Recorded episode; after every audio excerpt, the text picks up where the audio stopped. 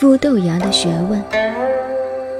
上面我们由天地日月的法则讲到宇宙的法则。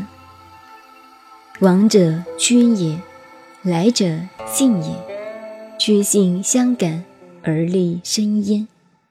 孔子这一段话启发我们去了解：夜里有夜里的生命价值，白天有白天的生命价值，危险有危险的生命价值。不危险，有顺途的生命价值。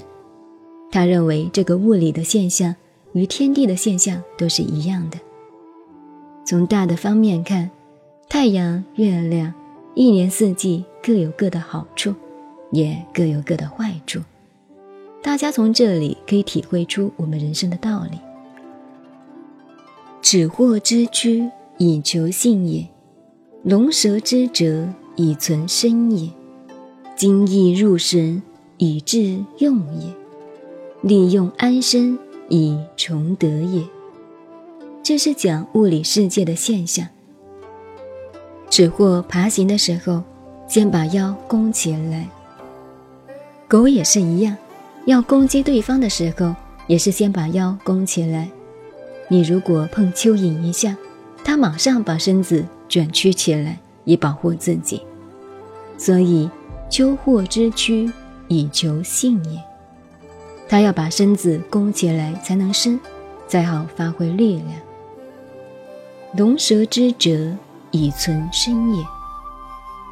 蛰，十二壁卦里边有个节气叫惊蛰，就是这个蛰字。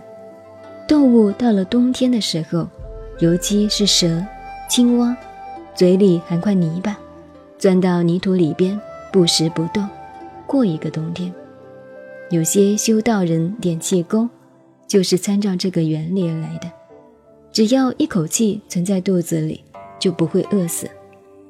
动物过一个冬天要三个月之久，这时我们一般人叫它冬眠。现代医学也把打坐入定比作冬眠状态，这个比方是不对的。不过一般人不懂，以为就是这样。动物的冬眠好像死亡，但是它没有死。等到二月惊蛰这个节气，便又复生。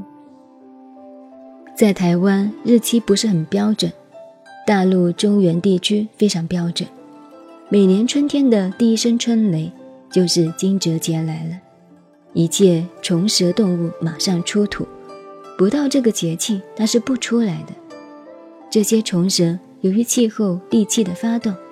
到了这个节气，自己就会感受到地球生命的动能。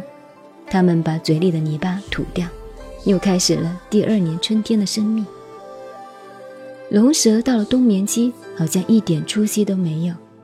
这正如几十年前上海的流行话“孵豆芽”，现在这句话很少听到了，意思就像一个人生意做垮了，欠了债，躲在家中不敢出来。就叫孵豆芽。人到了倒霉的时候，就要认倒霉，先躲起来。躲起来并不就是失败，等待第二个回合有机会再出来，这就是所谓以存身也。我们在中国旧小说里常常看到“留得青山在，不怕没柴烧”这两句话，就是这个道理。只有把自己的生命保住，才能谈第二个回合的冲刺。